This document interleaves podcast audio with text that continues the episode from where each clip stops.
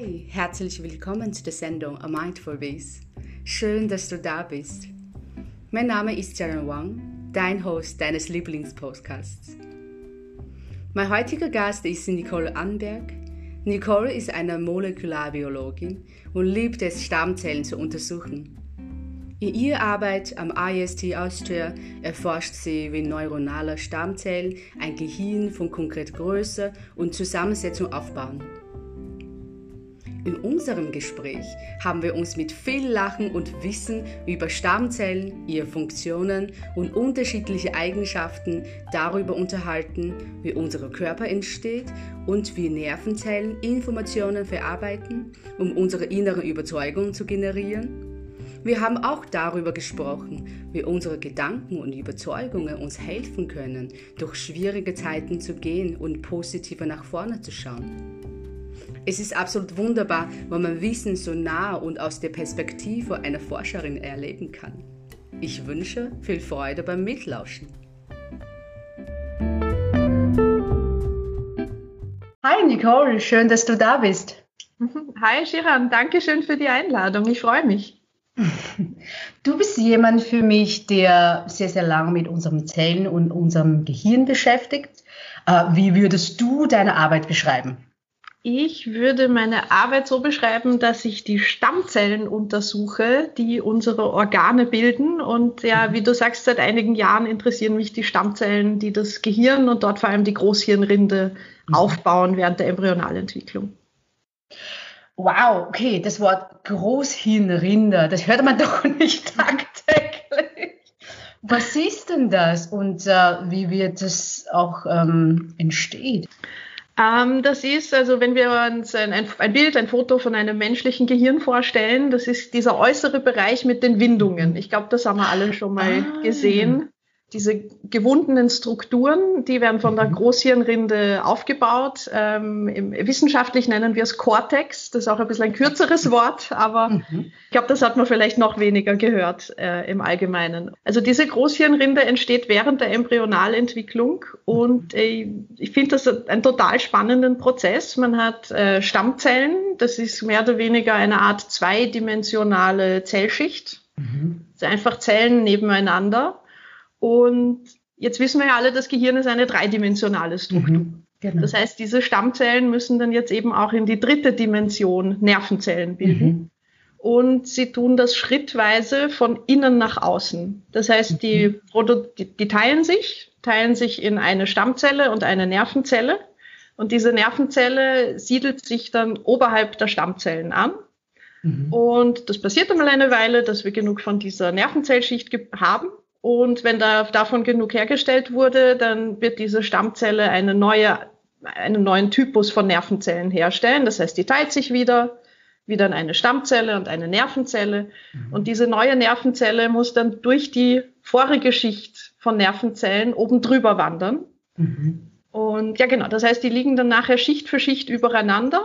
Und die Schichten, die mhm. zuerst hergestellt wurden, die sind quasi im inneren Bereich von dieser mhm. Großhirnrinde und die, die dann später dazukommen, die sind immer weiter außen.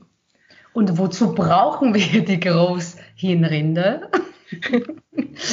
Die ist sehr essentiell dafür, dass wir all diese coolen Sachen machen können, die wir als Menschen machen können. Also ähm, dort haben wir Zentren für Sprache, dort wird teilweise verarbeitet, was wir sehen.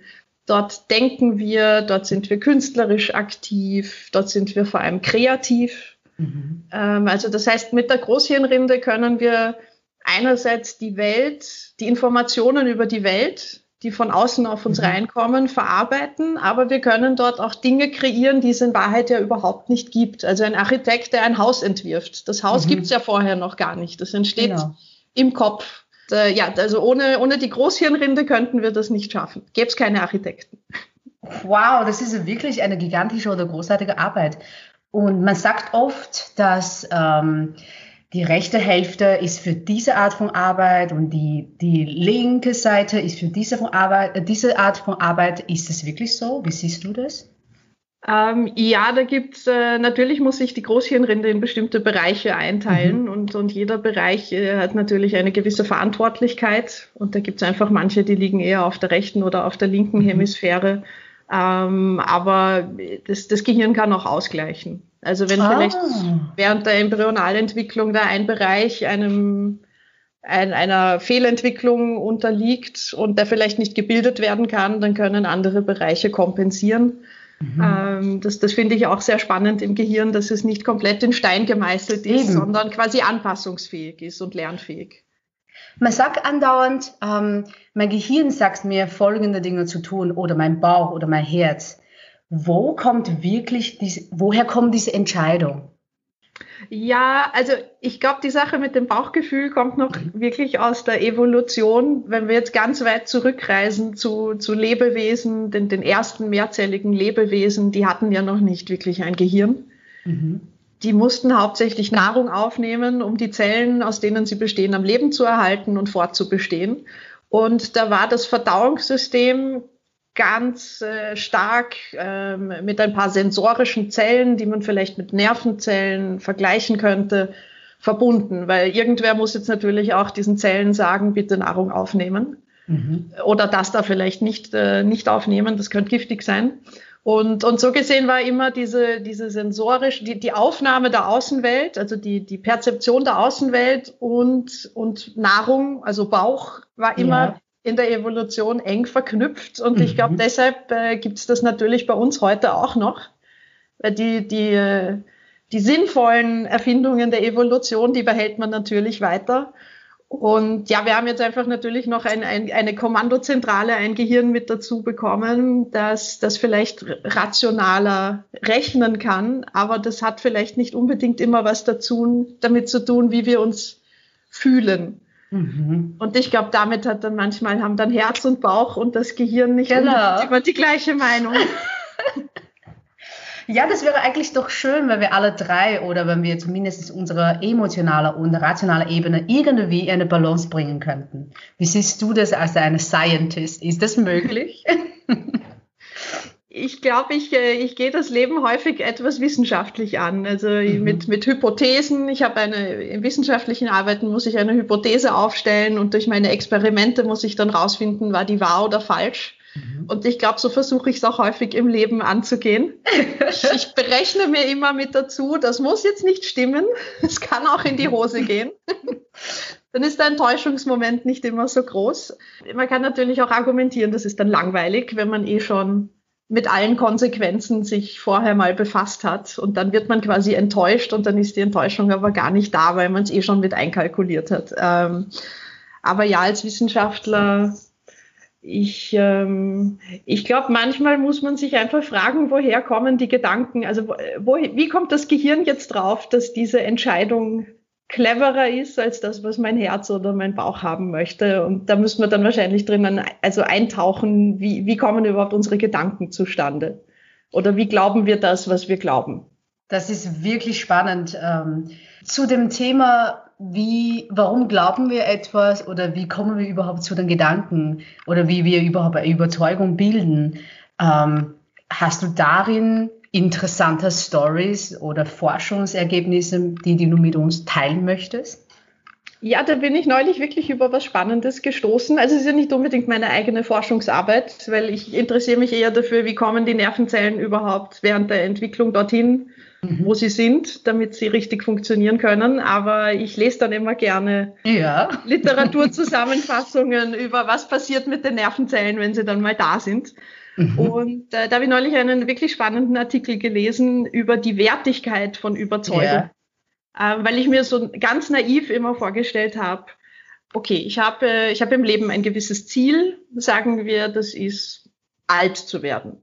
Dafür muss ich ja überleben. Das heißt, ich muss immer Entscheidungen treffen, die mir mein, eine hohe Wahrscheinlichkeit garantieren, dass ich am Leben bleibe.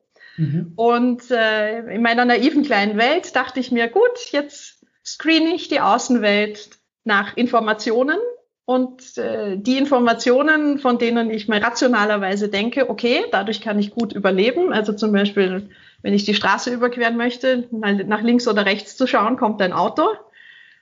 Klingt sinnvoll, ähm, dass ich dann einfach rationale Entscheidungen treffe. Und äh, wie dieser Artikel mir jetzt gezeigt hat, ist das in Wahrheit überhaupt nicht so, so einfach. Ähm, mhm weil eine Überzeugung vom Gehirn schon als ein, eine Art Belohnungssystem eingebaut wird. Also wir mhm. nehmen nicht einfach nur die, die Außenwelt wahr und sagen dann rational, das ist gut oder das ist schlecht, sondern das Gehirn baut eine gewisse Form der Überzeugung schon als ein eigenes Wertesystem ein. Und wenn wir dieses Wertesystem dann durch eine Außeninformation bestätigt fühlen oder sehen, mhm. dann schüttet das Gehirn noch mehr Belohnungsfaktoren aus und dann glauben mhm. wir viel stärker an unsere eigene Überzeugung.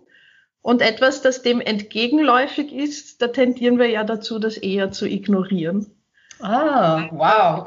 Äh, das finde ich wahnsinnig spannend. Also man kann sich ja in Wahrheit spannend. so gesehen, mhm. Äh, also so gesehen betrügt sich das Gehirn permanent selbst, ja. weil sich ja belohnen mhm. möchte, weil wir uns selbst einreden möchten, dass unsere Überzeugung die richtige und die beste ist. Mhm. Da, da gibt es ja noch verschiedene Nervenzellen, die da beteiligt sind. Da gibt es verschiedene Zentren im Gehirn, die bei diesen ganzen Berechnungen eine Rolle spielen. Und ja, also das fand ich total spannend, weil ich habe mich, wie gesagt, immer immer gedacht, ja, ich schaue mir einfach alles an und bewerte das gleichartig und ziehe mir dann am Ende meine Conclusio, aber dem ist leider nicht so. Okay, das heißt, nach diesem Artikel nach ähm, können wir gar nicht oder sehr schwer etwas neutral betrachten oder neutral bewerten, sondern wir bewerten schon, bevor wir vielleicht das Ganze überhaupt betrachtet haben, nach unserem eigenen Wertensystem. Ganz genau. Und wenn wir dann noch eine zusätzliche Motivation bekommen, also da hat man ja. Experimente gemacht mit, mit, mit Menschen, das klingt jetzt viel ärger als es ist, also man hat einfach ein, ein Foto von einem Gesicht und ein Foto mhm. von einem Haus miteinander kombiniert zu 50-50. Mhm. Und wenn man das neutral bewerten würde, wüsste man nicht, ist das jetzt eher ein Gesicht oder eher ein Haus, weil es eben 50-50 ist. Mhm. Und wenn man jetzt aber den Menschen erklärt, dass sie eine finanzielle Belohnung bekommen, wenn Sie darin ein Gesicht erkennen, dann, dann findet man tatsächlich in, in dem Hirnzentrum, das für die, die Verwertung der visuellen Informationen mhm. zuständig ist, sieht man dann auf einmal eine andere Aktivität und die Leute haben wirklich die Überzeugung, ja, ja, das ist eher ein Gesicht. Also durch, durch verschiedene Formen von, von äußerer Motivation kann man dann äh, doch noch diese Überzeugungen ähm, also weiterhin, man kann quasi die Waagschale selbst beeinflussen, indem man dann äh, so einer Belohnung zum Beispiel äh, sich hingibt. Das heißt, ähm, ich weiß es nicht mehr von wo, dass ich es mal gelesen habe, ähm, da ist dann gestanden, du siehst es, was du sehen möchtest. So ungefähr in dieser ja, Richtung, genau. oder? Ja, Aha. Richtig. Wie können wir davon befreien? Gibt es eine Möglichkeit? Ähm, ich glaube, man muss sich vermutlich äh, wirklich zu Hause ganz langweilig hinsetzen mit einem Stift und einem Zettel. Und, und ähm, ähm, also ich glaube, man muss versuchen, einen Abstand einzubauen. Also man muss sich bewusst sein, man bewertet Informationen keinesfalls neutral. Mhm. Man bewertet immer nach den Überzeugungen, die man eh schon in sich trägt. Oder falls dann eben noch eine Art finanzielle Belohnung dazukommt äh, dass, dass man natürlich dann sich biasen lässt in eine bestimmte mhm. Entscheidungsrichtung. Und, und ich glaube, darüber muss man sich einfach im Klaren sein. Und dann mhm. wahrscheinlich wirklich Stift und Zettel nehmen, alles aufschreiben und sich aktiv erinnern, vielleicht jeden einzelnen Punkt versuchen, losgelöst von der eigenen Überzeugung zu betrachten. Aber mhm. ähm, also ich glaube, es ist ähm, zeitaufwendig. Ich meine, als Wissenschaftler muss ich das meistens täglich, weil jeder von ja. uns hat so sein kleines Lieblingsmolekül, von dem man mhm. sich immer wünscht. Das hat hier eine riesengroße Rolle und da muss man sich auch immer immer wieder zurücknehmen und, und sagen, nein, ich kann mich jetzt nicht nur auf mein Lieblingsmolekül fokussieren, es kann ja auch was ganz anderes in dieser Nervenzelle jetzt wichtig sein. Ja, also das, das passiert uns ja allen. Ich glaube aber, dass manche, manche Berufe vielleicht oder manche Freizeittätigkeiten zwingen einen eher, sich zu bemühen, neutraler zu sein. Aber ich glaube, man kann es lernen. Das ist wie alles im Gehirn. Ich glaube, man kann das tatsächlich ähm, lernen oder verbessern. Das heißt, wenn wir zum Beispiel versuchen, aus dieser Forschung ähm, etwas positiv was mitnehmen wollen, dann können wir sagen, okay, wir tendieren eher das zu tun, was wir immer tun oder immer mehr zu glauben, was wir glauben wollen, dann findet darin auch immer mehr Beweise. Und wenn wir aber neue Perspektive sehen wollen, dann müssen wir unseren Drang vielleicht ein bisschen zögern oder, oder achtsam damit umgehen, nicht sofort zu werten. Und wie können wir diese Informationen jetzt für uns, für unseren Alltag besser nutzen? Sprich, hinterfrag bei jedem Zeitungsartikel oder nicht sofort nach dem ersten Date schon sofort seine, seine Nummer löschen oder Ich glaube, bei Dates ist das Bauchgefühl meistens korrekt. okay, deshalb beim Date nehmen wir eher den Bauch. Also. Außer man neigt vielleicht dazu, quasi sich immer in die falsche Person zu verlieben, dann sollte man vielleicht doch auf das Gehirn hören. Aber ansonsten ja, hat sich der Bauch bewährt beim Daten. Aber das, das passiert sehr oft, findest du nicht? Dass man äh, im Außen betrachtet natürlich, dass etwas immer wieder passiert, weil die derjenige das gar nicht mitbekommt, dass das immer das gleiche oder ähnliche Prozesse mit einem geschieht. Hm, definitiv mehr Achtsamkeit diesbezüglich. Ha? Auf jeden Fall. sehr schön. Ähm, was ich auch sehr interessant finde, ist, dass du auch mit Stammzellen beschäftigst. Mhm. Ich finde persönlich, dass Stammzell einfach so magisch ist. Weil, oder? Bist ja. du Meinung? Erzähl uns ein bisschen über diese magische ähm, Stammzell, äh, was es kann, was es nicht kann, vielleicht auch ein paar mhm. Mythos. Äh, also ich glaube, beim Wort Stammzellen denken viele immer gleich an die, an die embryonale Stammzelle, die den ganzen Körper erschaffen kann. Äh, mit denen arbeite ich nicht. Also sorry für alle, die jetzt enttäuscht sind. Ich, äh, Ich arbeite eigentlich mit, mit Stammzellen, die, die schon im Laufe dieser Entwicklung spezialisiert worden sind, eine bestimmte Körperregion quasi herzustellen. Und dann gibt es Stammzellen, die existieren nur während der Embryonalentwicklung. Ähm, also der Großteil des Gehirns hat dann später im Alter gar keine Stammzellen mehr. Es gibt ein paar kleinere Stammzellbereiche, die sich halten, aber der Rest des Gehirns, der wird quasi während der Embryonalphase gebildet und der bleibt dann ein Leben lang aufrecht, wird quasi nicht mehr erneuert. Das an sich finde ich ein total spannendes Konzept, dass man einmal etwas herstellt und diese hergestellten Zellen sind dann jahrzehntelang bleiben die am Leben Nervenzellen schauen ja auch, finde ich, unfassbar spannend aus. Mhm. Und, und auch diese ganze Form wird aufrechterhalten.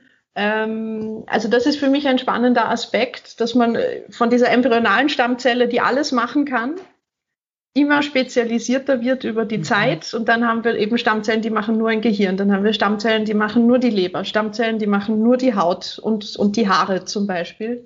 So ähm, das, das mhm. finde ich einen spannenden Prozess. Und wir haben auch nicht mitten in der Leber jetzt auf einmal eine Stammzelle, die anfängt, dort Haare zu produzieren. Mhm. Also die, die mhm. wissen ja quasi auch alle, was sie machen was sollen, sie wer sie sind und was sie dort tun sollen. Also ich, ich stelle mir es auch immer vor, wie ich würde ein Haus bauen und mhm. wenn ich jetzt gerade das Fundament äh, des Hauses baue, dann kann ich gerade keinen Dachdecker brauchen. Weil wenn ich da jetzt mitten einen Dachdecker ins Fundament reinstelle, dann läuft offensichtlich was falsch. Und so ist es, glaube ich, bei den Stammzellen, die unsere Organe dann ausbilden. Und dann gibt es auch ähm, Stammzellen, die haben wir unser ganzes Leben lang äh, aktiv mit uns, zum Beispiel im Darm. Der erneuert mhm. sich, ähm, ich glaube, im Menschen alle ungefähr 14 Tage. Wow in Mäusen sogar alle fünf Tage, mhm. weil wir dort permanent Stammzellen haben, die sich immer wieder teilen. Der, mhm. der Darm ist ja ein, ein, Organ, das immer wieder mit der Außenwelt in Kontakt kommt. Also unsere Nahrung fließt da durch. Genau. Ähm, da gibt's viele, viele Prozesse, die ihn vielleicht auch schädigen können und deshalb müssen immer wieder neue, frische, gesunde Zellen nachgebildet werden. Mhm. Und auch das finde ich spannend, weil dort können wir im Darm diese Stammzellen unser Leben lang erhalten Mhm. Im Gehirn eben gibt's das nicht. Also jedes Organ mhm. hat einfach seine speziellen Erfordernisse, seine Aufgabe im Körper. Und anhand dieser Aufgabe werden dann auch Stammzellen, sind die eben da oder nicht oder aktiv oder nicht. Und ja, das finde ich eigentlich an den Stammzellen was, was unglaublich Geniales, dass sie einfach den Körper entweder aufbauen oder mhm. später dann auch erhalten und erneuern, wenn wir eine Wunde mhm. haben in der Haut. Jeder hat sich sicher mal in der Küche schon in den Finger geschnitten. oder mehr. Ja, genau. Und, ähm, und das ist dann wieder zugewachsen und das machen einfach Stammzellen. Die, so die bauen dann dort die Haut wieder auf. Und ähm, also in Wahrheit sehen wir es jeden Tag oder unsere Haare wachsen. Ja. Deshalb gehen wir zum Friseur. Genau. Sie wachsen, weil Stammzellen sich teilen und immer wieder Haare quasi nachschieben. Und, und eigentlich sehen wir sie in unserem täglichen Leben, meistens natürlich äh, nicht, nicht unbedingt bewusst, aber das finde ich immer wieder was, äh, was, was Schönes eigentlich, ja.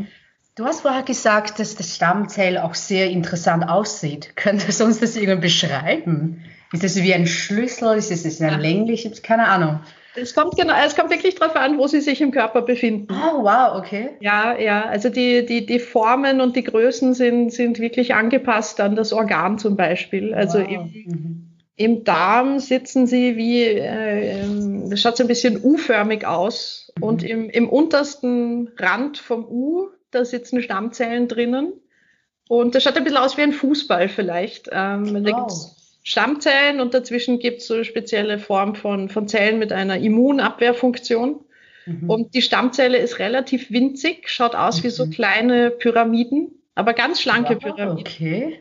Und äh, dann gibt es andere Stammzellen, die in der Haut, die sind eher so ein bisschen pflastersteinförmig. Äh, die, haben, die, haben, die haben mehr Platz äh, quasi und ja, also das, äh, also es gibt keine einheitliche Größe oder Form für eine Stammzelle. Und man sagt immer, dass die Haut alle 28 Tage sich erneuert. Ist das wahr? Ah, ich glaube, ich müsste es, ich glaube, das kommt auf die Körperregion drauf an. Wirklich? Aha. Ja, ja, die Haut ist relativ unterschiedlich, je nachdem, an, an welcher Stelle am Körper sie sich befindet. Und sogar in unserem Gesicht ist sie, ist sie nicht überall gleich. Also deshalb, äh, nachdem ich früher in der Hautforschung war, tendiere ich da auch jetzt äh, ein bisschen, glaube ich, überwissenschaftlich korrekt sein zu wollen. Deshalb kann ich das mit den 28 Tagen jetzt nicht äh, in Stein gemeißelt unterschreiben, aber ich, ich äh, hypothetisiere, es gibt sicher eine Hautregion, in der das 28 Tage dauert. Okay, dann äh, wir, wir behalten diese Meinung. ähm, ja, weißt du, ob wir unsere Gedanken, unsere Stammzellen auch formen könnten? Jein.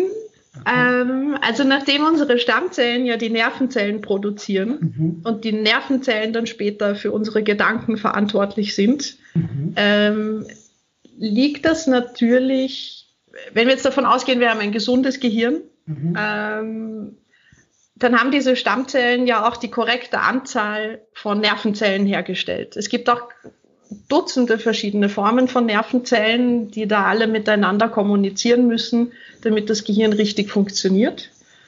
Ähm, das heißt, wenn jetzt meine Stammzelle vielleicht äh, eine, eine Mutation hat während der Embryonalentwicklung und nicht mehr richtig funktioniert, vielleicht nicht mehr die richtigen Nervenzellen herstellt, dann können die sich nachher auch nicht mehr richtig untereinander verknüpfen, können mhm. nicht richtig miteinander kommunizieren. Und dann haben wir vielleicht schon Probleme, äh, bestimmte Gedanken zu formen oder einfach bestimmte kognitive Tätigkeiten auszuüben. Aber das geht dann mhm. schon wieder äh, wirklich in die, in die Entwicklung von Krankheiten. Weil ansonsten sind die Stammzellen nicht wirklich an unseren Gedanken beteiligt. Mhm. Also die, die stellen einfach nur quasi das Haus her, in dem ja. dann die, die Nervenzellen, das Gehirn, in dem sich dann diese Gedanken abspielen. Später kann die Stammzelle, die paar wenigen, die wir im Gehirn noch haben, da glaube ich keinen Einfluss mehr drauf nehmen. Mhm. Mm, wie siehst du eigentlich die Wirkung von unseren Gedanken auf unseren Körper oder Gesundheit? Hast du darin ein bisschen geforscht? Ähm, also geforscht jetzt in meiner Arbeitstätigkeit nicht, aber ich hatte auch schon mal eine, eine Periode im Leben, ungefähr ein Jahr lang, in, in dem ich mit einer Krankheit konfrontiert war.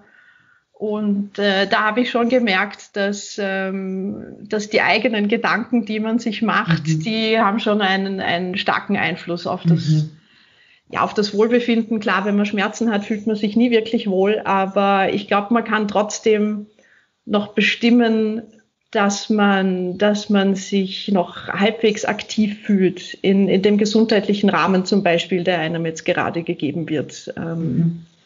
ich meine, man muss, glaube ich, hin und wieder auch äh, akzeptieren, dass man ein bisschen eingeschränkt ist. Also mit, mhm. mit Schmerzen, wenn man sich nicht richtig bewegen kann, kann man jetzt keinen Marathon laufen. Also ich glaube, das ist gesund, das einzusehen, dass es nicht geht. Aber trotzdem zu sagen, zum Beispiel, nein, ich bin noch hier, mir geht's ansonsten gut, ich habe jetzt keine, keine restlichen Sorgen, äh, außer den Schmerzen, die ich gerade habe. Ich, ich versuche jetzt trotzdem mit meinem Kopf, mit meinen Gedanken was, was Positives zu bewirken ich, ich versuche weiterhin meiner, meiner forschenden Tätigkeit, so gut es geht, nachzugehen. Ich, ich will einfach ähm, weiterhin für die Gesellschaft oder, oder für mich selbst auch zeigen, dass ich, dass ich was beitragen kann, dass es mir und anderen Leuten, der, wie auch immer, also ich meine, für, für Forscher ist halt die Gesellschaft immer wichtig, ja, ja. Äh, dass man irgendwas beitragen kann, was dann allen auch ein besseres Leben in der Zukunft ermöglicht. Das hat mir schon sehr geholfen, muss ich sagen. Also eine, eine große Perspektive zu haben. Und die Perspektive schafft man sich halt doch in seiner gedanklichen Welt. Glaube mhm. ich zumindest. Das heißt, durch dieses, ähm, ich möchte für die andere da sein, ich möchte etwas beitragen, durch dieses, ich möchte geben oder mein, ja. meine Kraft ähm, irgendwo einsetzen, hat sogar dir so geholfen, dass du weniger Schmerzen hattest. Habe ich das richtig verstanden? Oder Nein, so unterstützt? Ich habe sie, ich hab sie glaube ich, dann eher für eine Weile ignoriert. Ähm, mhm. Ja, die, also sie waren leider immer da. So gut war ich nicht, sie, sie mir quasi wegzudenken. Aber ich habe äh, trotzdem äh, mich, mich bemüht, ähm, mit meinem Geist äh, mhm. noch, noch vielleicht schlaue Fragen zu stellen und denen forschend nachzugehen. Wow, das ist ja. großartig. Wow. Mhm. Ja, aber ich, ich muss auch ehrlich sagen, ich weiß gar nicht, wie ich das sonst ausgehalten hätte. Also wenn mhm. ich mir vorstelle, ich liege jetzt ein halbes oder ein ganzes Jahr lang irgendwie am, am Sofa und, mhm. und fühle mich ausgeliefert und, und auch so ein bisschen nutzlos, dann, dann wäre ich sicher vollkommen depressiv gewesen, hätte keine Hoffnung und keine Perspektive mehr gesehen. Und ich weiß nicht, ob ich es dann auch so stark forciert hätte, jeden Tag eine Lösung auf mein körperliches Problem zu finden. Aber so ja, ich glaube aber für uns Forscher ist das überhaupt ein wichtiger Gedanke, dass man mhm. für die Gesellschaft im, im weitesten Sinne, für Patienten zum Beispiel, dann rausfinden kann, wieso haben sie eine Krankheit, wie kann man die Krankheit in der Zukunft vermeiden, wie kann man sie jetzt behandeln, möglichst so, dass der Patient wieder, wieder in Wahrheit kein Patient mehr ist. Ähm, das sind schon äh, starke treibende Faktoren in der Forschung. Es ist wirklich sehr, sehr, sehr schön und auch sehr besonders und auch sehr mutig, dass du mit uns äh, diese Geschichte geteilt hast. Ich glaube, vor ein paar Jahren habe ich ein Büchlein gelesen und da ging es darum, dass der Forscher Forschungszentrum leitet und eine Technik, was die nutzen für diese Endstadium Patienten, Patientinnen, waren vorzustellen, was könnte ich in meiner Situation beitragen und mhm. wem könnte ich helfen. Es war für mich komplett unvorstellbar, damals zu der Zeit, wie ein Endstadium-Patienten noch etwas für die anderen tun kann, weil man sagt immer, oh Gott, ähm, allein der Schmerz, ich vermute, ich, ich kenne leider zu wenig oder Gott sei Dank auch zu wenig, wie, wie sich das anfühlt, das ist bestimmt individuell, aber allein dieser Gedanken, dass jemand in diesem Zustand leiden, leidet oder leiden müsste, noch einen Beitrag geben möchte, ist schon mhm. so stark. Und in diesem Buch oder in der Forschung, wie der Forscher geleitet hat, ging es eben darum, okay, du kannst es. Also das erste ist, du kannst mhm. es. Und zweites, du sollst es auch tun. Also such dir einen Partner in dem Zentrum, wenn du helfen könntest. Und es ist egal, ob es ist eine Minute oder fünf oder 15. Es ist egal, ob es nur einmal oder regelmäßig, aber tu das. Und das Erstaunliche ist, die Patienten haben danach immer eine Verbesserung eigenes Wohlbefinden beschrieben. Es ging nicht um irgendwelche Medikamente, dass die dann zusätzlich bekommen haben, nein, sondern es war rein, mehr oder minder rein, ein geistiger Zustimmung oder eine körperliche Unterstützung. Mhm. Ja, das ist schon cool zurück zum Gedanken und äh, auch dieser Fokus auf eine Möglichkeit. Dieser Fokus auf eine Möglichkeit hat dir sehr geholfen, dieses Jahr trotzdem irgendwie zu überstehen. Ja, genau. Weil ich habe immer natürlich gehofft, das ist jetzt nichts, was mir mein Leben lang bleiben wird. ähm, an, an körperlicher Beeinträchtigung. Ich, ich war natürlich da, gut, als Wissenschaftler versucht man dann natürlich auch in sich natürlich. zu gehen, sich äh, möglichst rational, so rational es geht, wie wir vorhin gesehen haben, sich zu überlegen, woher kommt das, wie fühlt sich das an, was kann das sein. Ähm, das, vielleicht hat mir auch das in, in der Form drüber nachdenken ein, ein bisschen dabei geholfen. Ähm, ja, aber ich glaube einfach wirklich ein, ein höheres Ziel zu haben. Jetzt, mhm. jetzt nicht, äh, nicht nur unge, um, unbedingt bei sich selbst äh, zu sein, sondern einfach dieses höhere Ziel zu verfolgen. So wie eigentlich Stephen Hawking auch gesagt hat, schaut hinauf zu den Sternen mhm. und schaut nicht hinunter auf eure Füße. Also ich, ich glaube, das ist durchaus ein, ein Gedankengang, den man, den man weiterverfolgen kann. Absolut, ja. Wie hast du eigentlich deinen Weg gefunden? Ich glaube, das war immer ein bisschen Zufall. Mhm. Ähm, und ich habe auch, glaube ich, immer mehr auf mein Bauchgefühl gehört. Also Der also Stammzellen im Bauchregion sozusagen. Ja, die finde ich ja eh recht, recht, spannend, wie man merkt, nachdem ich immer vom ja. Darm rede. Ja. Na, ich habe natürlich in der Schule irgendwann festgestellt, dass ich DNA wahnsinnig faszinierend finde.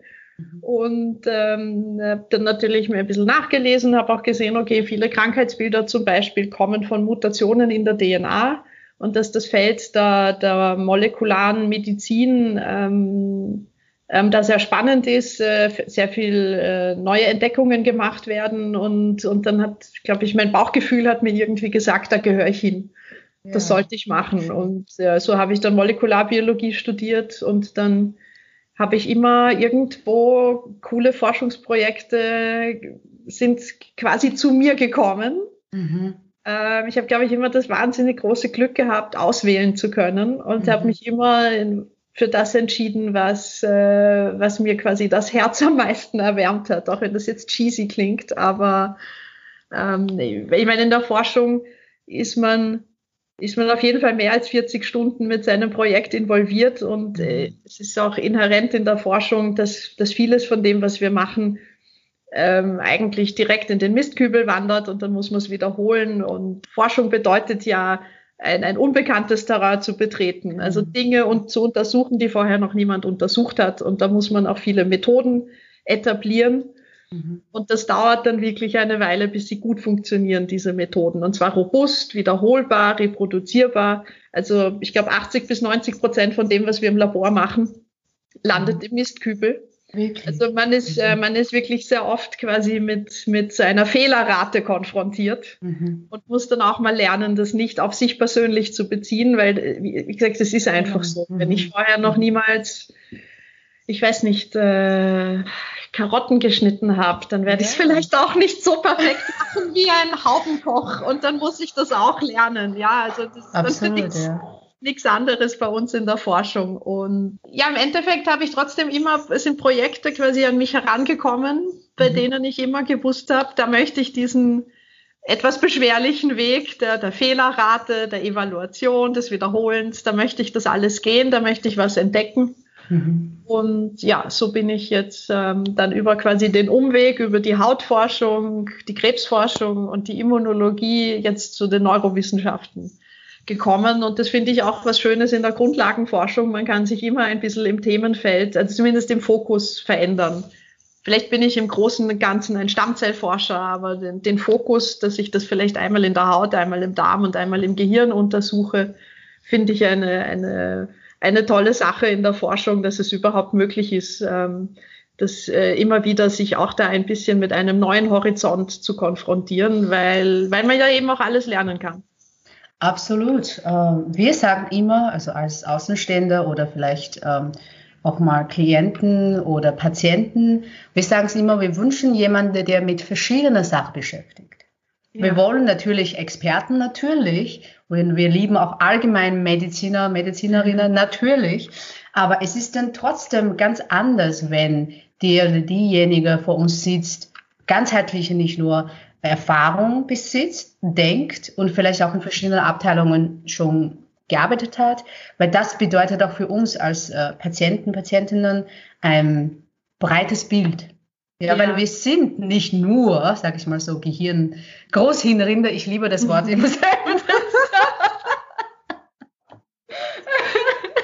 ja, wir sind da alles und noch mehr, ne? Genau. Super spannend, super spannend. Kurz zurück zu DNA. Du hast gesagt, dass die Krankheit entsteht durch die Mutation in der DNA. Ja? Manche, ja, genau. Manche. Okay. Woher kommt das? Uh, Umwelteinflüsse, Ernährung. Was ist die neueste Information? Äh, da gibt es verschiedene. Also zum Beispiel, ähm, da wäre zum Beispiel Sonneneinstrahlung. Also wenn wir an unsere Haut denken, die ist natürlich äh, der Außenwelt ausgesetzt, der Sonneneinstrahlung. Ähm, da kann die UV-Strahlung kann dazu führen, dass, dass Mutationen eingebaut werden. Ähm, ja, gewisse chemische Substanzen zum Beispiel, die, die wir vielleicht einatmen oder die im Essen drinnen sind, die, die können dann auch Zellen beschädigen, die DNA beschädigen. Das könnte auch zu einer Mutation führen. Oder auch ähm, ganz einfach, immer wenn Stammzellen sich teilen, muss man ja vorher die DNA verdoppeln, damit die dann eben wieder als, als kompletter DNA-Satz äh, sozusagen an, an diese Tochterzellen weitergegeben wird.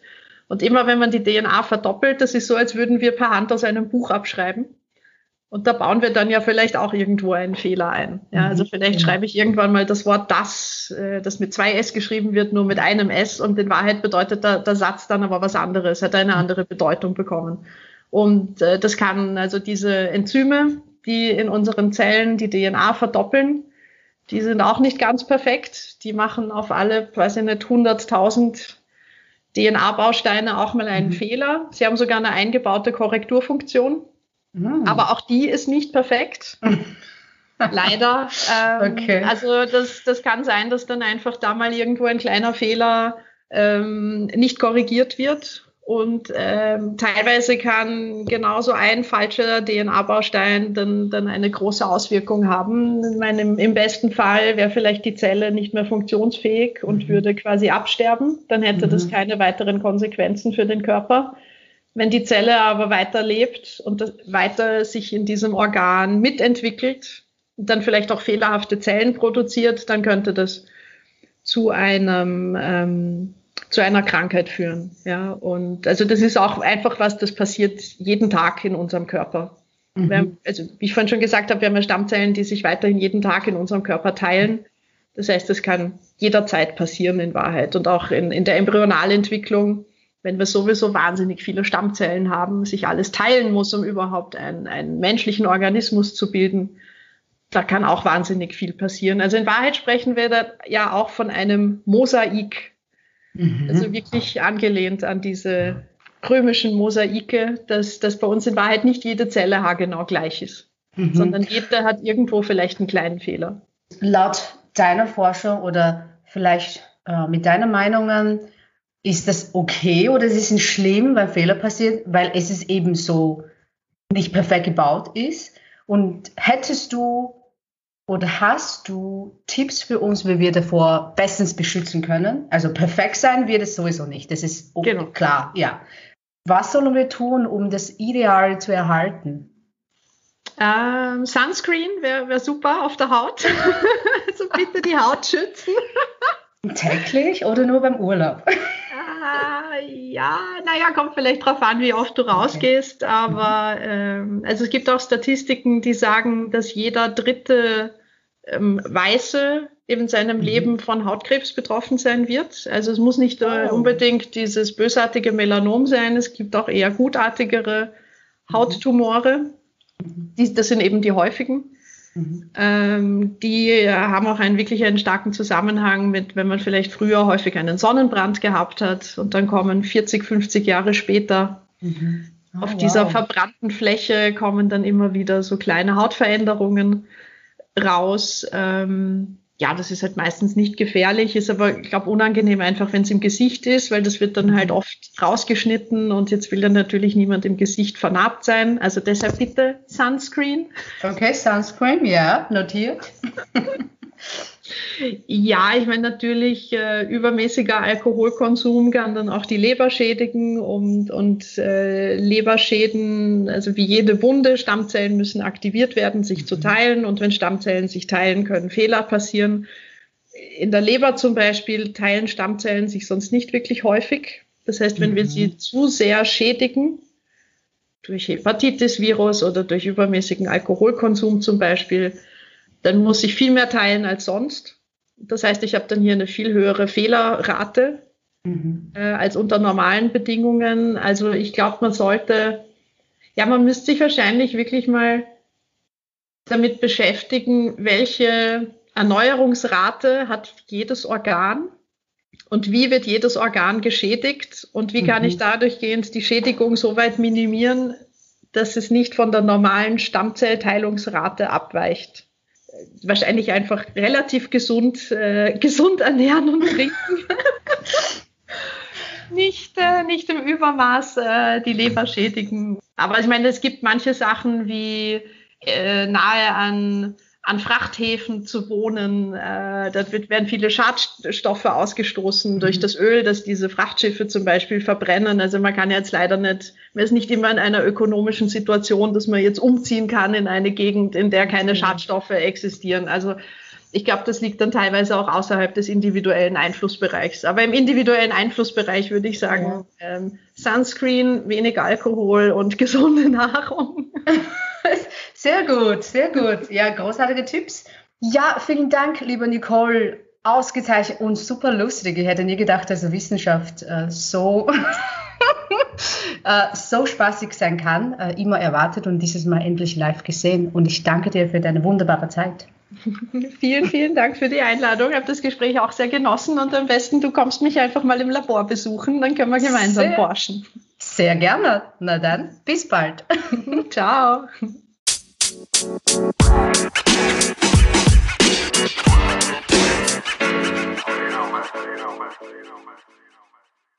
Das war unsere heutige Folge. Ich hoffe, sie hat dir gefallen und freue mich, wenn du uns auf Spotify, Google, Apple bzw. deiner Lieblingspodcast-Plattform folgst, weiterempfehlst und uns mit 5 Sternen bewertest. Schreib uns doch, was dir besonders gefallen hat und welche Themen und Gäste du dir wünschst. Du erreichst uns unter der E-Mail-Adresse goodnews at amindfulbiz.com oder schreib uns auf Facebook, Instagram oder TikTok und amindfulbiz. Besuche und registriere dich auch für den Newsletter auf unserer Website www.amindfulbiz.com für spannende Teilnahmemöglichkeiten. Schön, dass du ab jetzt dabei bist.